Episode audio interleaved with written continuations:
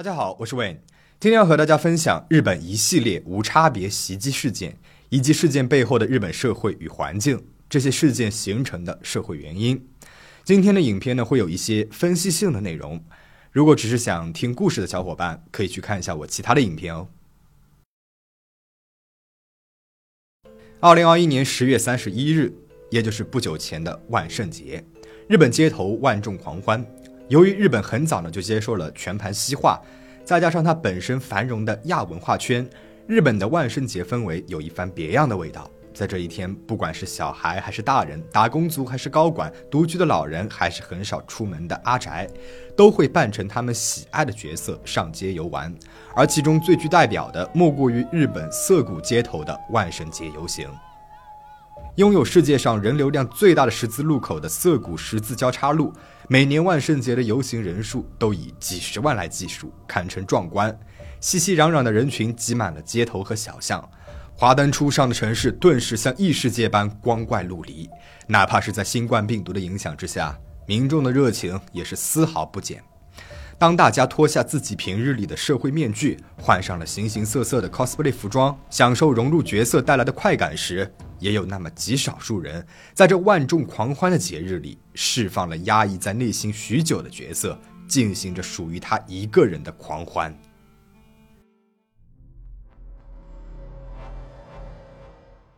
二零二一年十月三十一日万圣节八点十分，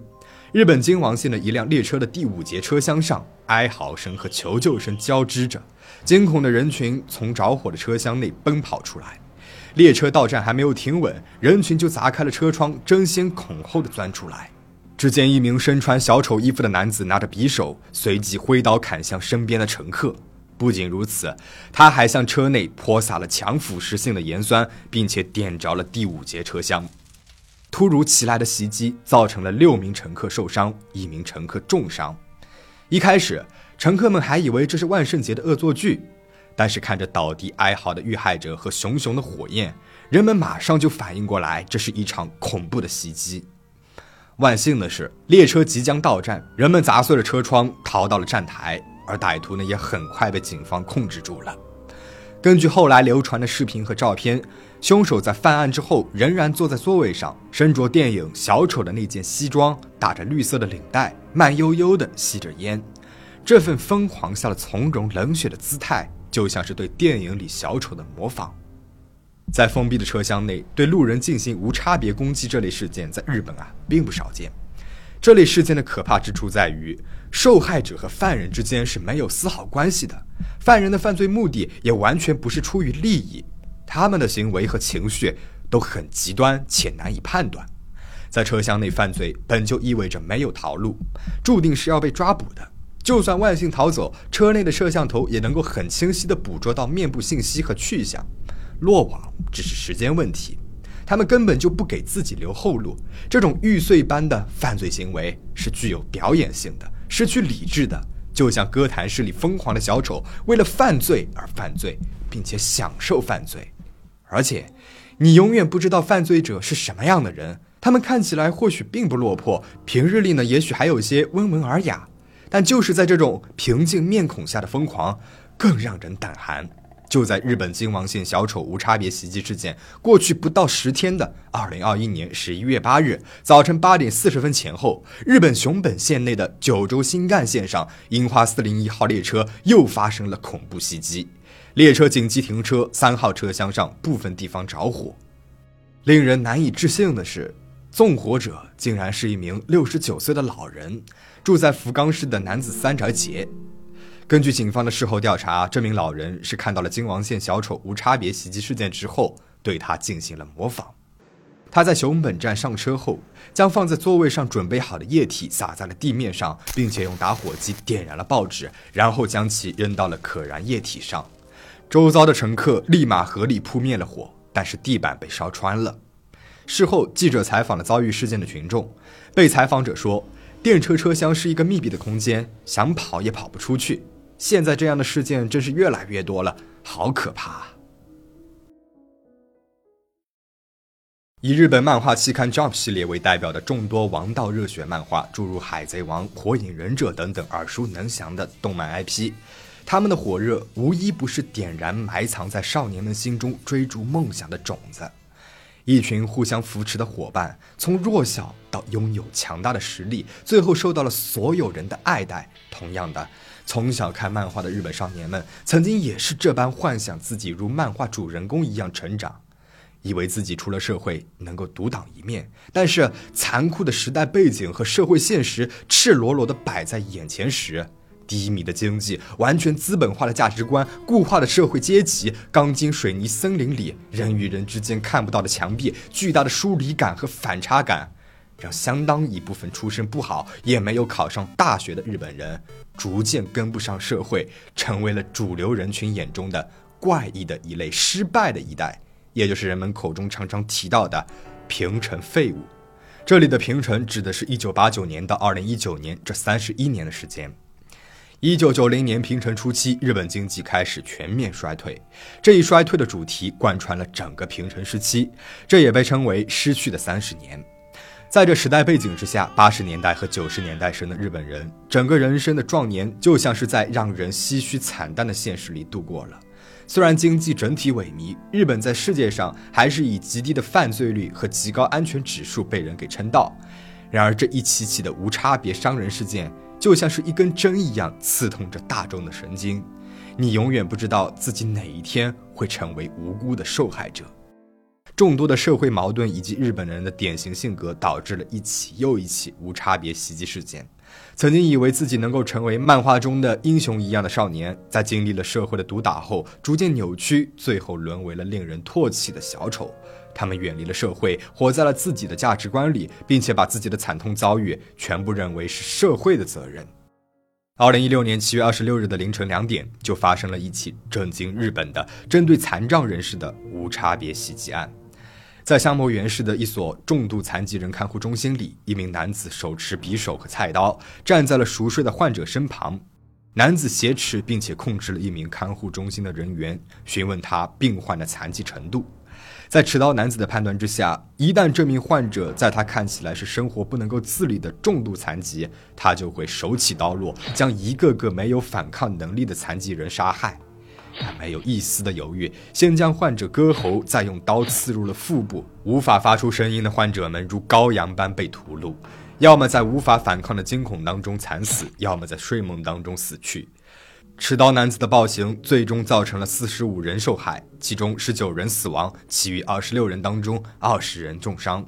最年轻的受害者仅为十九岁，而这场屠戮仅仅在不到一个小时内完成。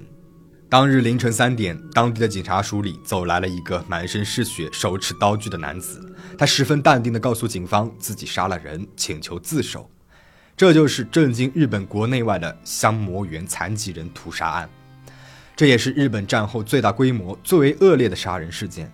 而这名男子就是此案的凶手直松胜。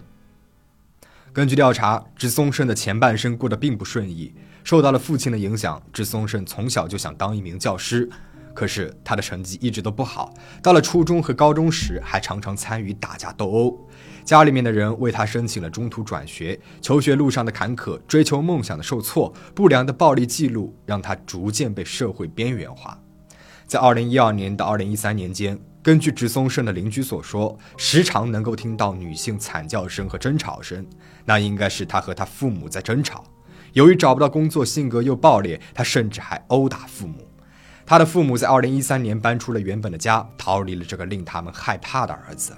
大学毕业之后，他想做教师的愿望还是没有被扑灭。于是他参加了教师资格考试，不过还是没有合格。经过这一系列的打击，到处碰壁的他，为了生计，最终去应聘了山百合园重度残疾人看护中心，成为了一名看护。我先解释一下，什么叫做重度残疾人？这比我们有时候遇到的视力障碍、听力障碍、肢体破损的残疾人还要严重许多。重度残疾人往往会因为全身性的萎缩而无法生活自理，有的在交流沟通上也有严重的障碍，有的人甚至连进食都需要他人的帮助，需要二十四小时的陪护，如同灵魂被囚禁在肉体里。重度残疾人在意识上呢是清醒的，但是对外界做出来的回应是极其艰难且有限的。照顾这一类的人需要极大的耐心和体力，植松胜就是在这一期间萌发了想要杀死这些残疾患者的意图。他曾经在法庭上公然地发表过这样的言论：“残疾人根本不算是人，不过是动物而已。一些人一辈子被轮椅束缚着，许多监护人也要放弃他们了。我们现在就应该进行革命，为了全人类的未来，现在就要做出这个痛苦的决定。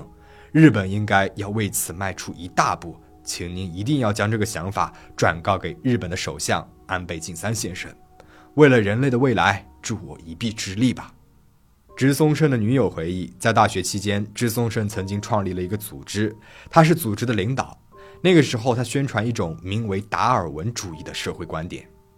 这种观点认为，人是有优劣之分的，不被社会所接纳的人理应被淘汰。更为可怕的是，当时的植松胜还把《我的奋斗》这本阿道夫·希特勒的自传奉为了圣经，向组织内部的成员进行洗脑宣传，而组织内部的人其实并不为他的观点所动。认为他有一些疯狂。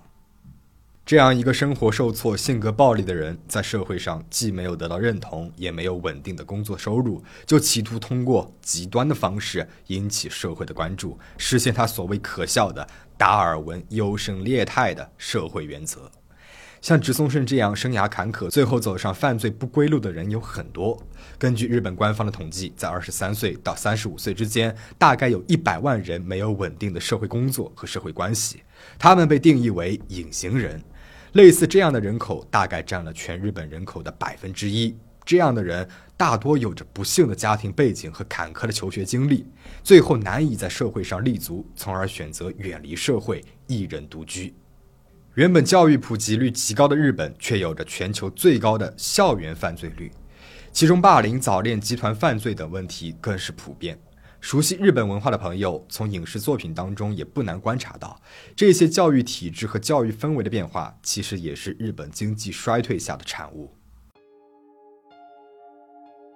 在上个世纪八十年代，当时日本中小学课时太多，学生呢只会死记硬背，缺乏独立思考的能力，因此减少课堂内容和时间，培养学生思考的能力逐渐得到了重视。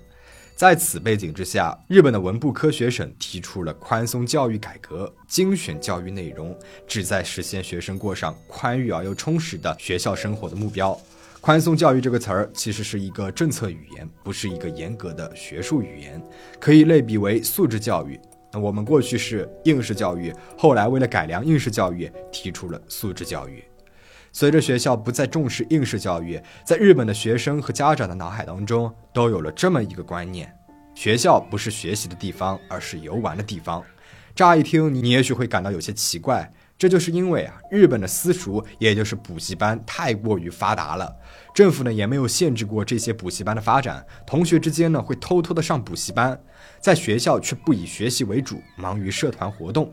他们更加愿意交高额的补习费，通过补习提高成绩，去营造一个学校不用用功学习，成绩却很优秀的学霸形象。总而言之，成绩好只是目的之一，日本学生更加热衷于营造一个自己。头脑好的形象，所以日语当中也找不到学习好这样的形容词，取而代之的，大家对成绩好的人主要都是夸赞头脑好。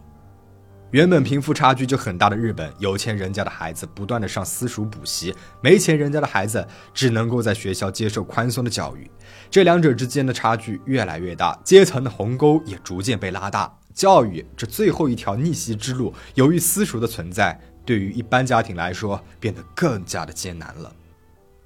学校里面毫无学习氛围，自己努力学习又比不上身边不断上补习班的同学，成绩差还会被霸凌。就这样，很多学生的心理逐渐扭曲，学生时期的阴影就在心中种下了。有些学生如果有朋友和家人的陪伴，倒也还好；而那些本就性格孤僻内向的学生，就自然在成年之后与社会的连接越来越淡。自己呢，也最终走向了孤独，要么在孤独当中死去，要么在孤独当中爆发。许多杀人魔根据事后调查，发现，在他们的童年时期都受到过不同程度的霸凌。二零二一年八月，发生在小田极限上的无差别砍人案件当中，犯人就对着镜头直言道：“看见很幸福的女性，就想宰了他们。”